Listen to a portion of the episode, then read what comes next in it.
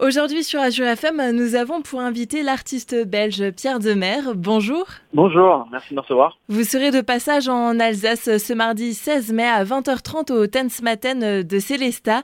C'est dans le cadre du festival En mai chante ce qu'il te plaît. C'est la première fois que vous vous produisez sur le territoire? Absolument, c'est la première fois là en, Alsace, en tout cas dans, mes souvenirs, et je me réjouis. Je connais l'Alsace euh, pour le tourisme, parce que j'y suis quelques fois, mais en tant que chanteur, jamais, donc je me réjouis. Petite précision aussi, ou même euh, séance de rattrapage pour ceux qui ne seront pas présents euh, ce mardi. On pourra aussi vous retrouver du côté de la foire au vin de Colmar, le vendredi 28 juillet à 19h, où vous partagez l'affiche aux côtés de Zazie et Claudio Capéo. Tout à fait, absolument. Et je me réjouis aussi d'ailleurs, j'adore les deux artistes. Je vous propose euh, maintenant de parler un petit peu euh, de vous.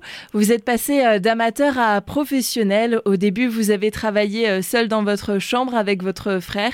Et maintenant, cela se passe comment? En fait, ça n'a pas tellement changé. Ce qui est marrant, c'est qu'on a, commencé à deux, il y a maintenant bien, des années, en fait, à, faire de la musique, en, effet, dans nos chambres. Bon, aujourd'hui, on a un studio, mais l'équipe, elle est restée aussi réduite, quasiment c'est mon frère, c'est moi. Moi, je, compose l'essentiel, j'écris beaucoup, je produis aussi, et puis lui m'aide sur, la, production, les arrangements. Et en fait, malgré les moyens qui, qui grandissent au fur et à mesure, sont, nous deux le son, euh, le, processus ne change pas des masses, et c'est ça qui est très, euh, très plaisant. Et, euh, j'ai l'impression que ça, permet de rester authentique, sincère, fidèle à ce qu'on est, avoir un son qui est le nôtre, qui nous est euh, très euh, propre, particulier. Donc voilà, en fait, ça n'a pas tellement, tellement bougé depuis le début. Votre chanson Un jour je marierai un ange a mis plusieurs mois à s'imposer et devenir euh, le tube euh, qu'il est. Pourquoi? Pourquoi est-ce qu'elle a mis plusieurs mois J'en ai aucune idée. Je pense que ça met du temps en fait d'entrer dans la tête de l'auditeur et, ça nécessite plusieurs plusieurs écoutes avant de, plaire. Je pense que c'est le cas pour toutes les chansons du monde. En fait, elle a eu deux vies. Enfin, ce titre a eu deux vies. Il a eu une première vie en radio qui a duré six mois, en début 2022, de janvier à juillet. Et puis il s'est passé un truc un peu extraordinaire sur TikTok à l'été dernier. Il y a un garçon qui s'appelle Nardo qui a repris le morceau, piano-voix, et qui lui a donné beaucoup de grâce, qui l'a rendu un petit peu comment dire, mais justice à, sa, à sa, tendresse, il a rendu ses lettres de noblesse, voilà. Et donc, euh, grâce à lui, le titre a, connu une seconde vie, il a explosé sur les réseaux pour ensuite euh, évidemment convertir euh, sur les plateformes et en radio encore encore davantage. Et donc, c'est un peu comme ça que ça a eu lieu. je pense qu'on n'est jamais à l'abri de, belles surprises pour ces morceaux et on ne sait jamais dire quand une vie est terminée ou non. Et c'est ça qui est beau aujourd'hui aussi avec les réseaux et compagnie.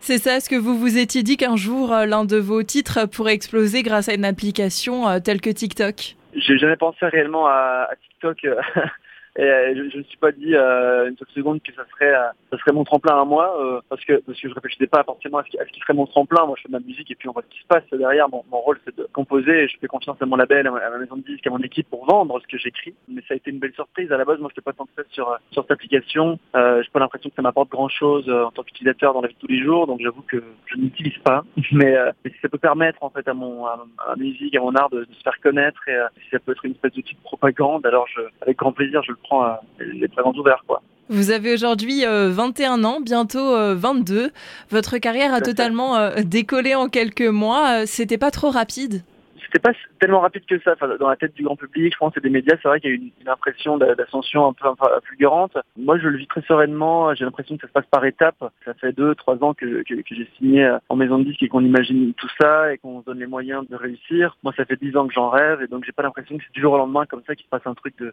de fou, d'autant plus que mon, mode de vie n'a pas tant que ça changé. Je travaille plus, qu'avant et je me fais plus plaisir aussi. Hein. Mais mis à part ça, euh, la, vie est à peu près la même. On ne reconnaît pas 100 fois par jour dans la rue. Il n'y a encore des astronomiques, donc la, vie, euh, la vie est assez sereine. La chanson, ça a toujours été une vocation pour vous? Ouais, la chanson, ça a toujours été une vocation. Franchement, depuis que j'ai 9, 10 ans, même avant ça, je chante, je chante à tue-tête partout où j'allais, euh, que ce soit dans la cour d'école, euh, à la maison, dans la chambre, n'importe où. J'étais fan absolu de Lady Gaga, j'allais souvent, Stromae aussi, un peu plus tard dans notre langue euh, française. Ouais, ouais, ça a été une sorte d'évidence.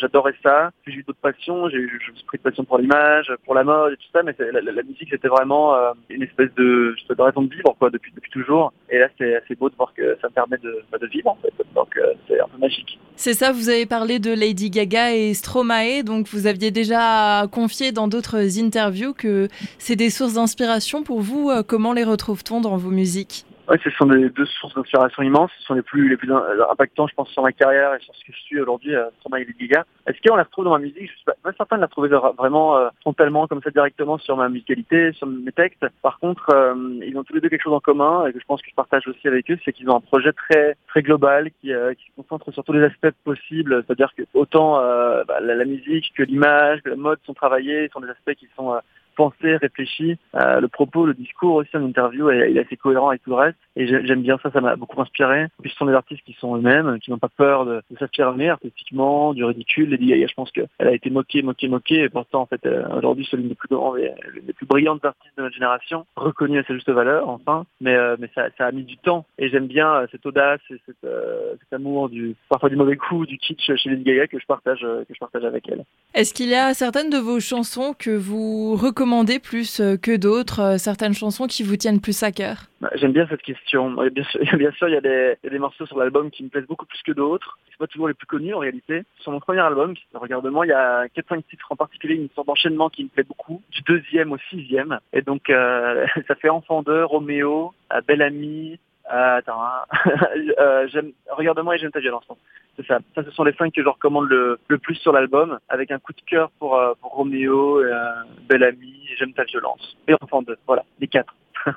Un mot aussi sur votre euh, récompense aux victoires de la musique où vous avez été désigné révélation masculine de l'année.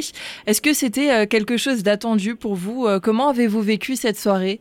Moi, ce que j'ai vécu les victoires, hein, c'était magnifique. C'était une surprise en réalité parce que je pouvais m'attendre à, rien. Moi, je préfère euh, généralement n'avoir aucune attente et puis me laisser surprendre euh, positivement ou, négativement. Mais dans quel cas, c'est pas très décevant parce que j'avais pas d'attente. bref, dans, dans, le cadre des victoires, ça a été euh, magnifique de recevoir cette, récompense. C'était un petit peu la reconnaissance du, du, milieu professionnel, une espèce de soulagement pour moi qui ai toujours vécu ce, avec ce petit syndrome de l'imposteur, au moins vocalement. sur, la musique, bon, moi j'aime bien ma musique parce que si je la fais, c'est pour une raison et, et, ça me plaît de la faire. Et quand je la fais, j'en suis très très heureux et très fier. Mais euh, en fait, factuellement, j'ai pas, j'ai pas de, j'ai pas de preuve que c'est bon jusqu'à ce que, jusqu'à ce que des récompenses comme ça aient lieu ou alors qu'il y a un, certain nombre d'écoutes. Et donc, euh, le succès de Un jour je marie un ange, plus ça, ça a été une sorte de, de, ouais, je sais pas comment dire, mais de reconnaissance, quoi, qui était magnifique euh, autour de, de mon travail. Et ça m'a donné envie de faire mieux encore, d'aller encore plus loin. Et j'ai envie de, de, rendre honneur à cette, cette belle victoire qui a, a beaucoup de sens à mes yeux. Et une dernière question qui vient euh, de notre collègue de l'Afterwork, Hervé, qu'on salue euh, d'ailleurs. Est-ce que, vous Est-ce que vous enregistrez euh, toujours vos chansons complètement lues est-ce que j'enregistre toujours la chanson complètement En fait, j'ai enregistré tout, tout l'album à peu près comme ça, et j'ai plus eu l'occasion de, de, me pointer en studio euh, depuis. Donc, je vous le dirai la prochaine fois qu'on se voit et quand il y a un, second opus qui arrive, ou une, une réédition, que sais-je. Et je vous dirai, mais c'est très probable que j'en prenne euh, travail comme ça parce que ça facilite la tâche en ce qui me concerne. Ça me donne une impression de liberté folle. Très bien. Merci beaucoup, Pierre Demer. Merci à vous. C'était un plaisir.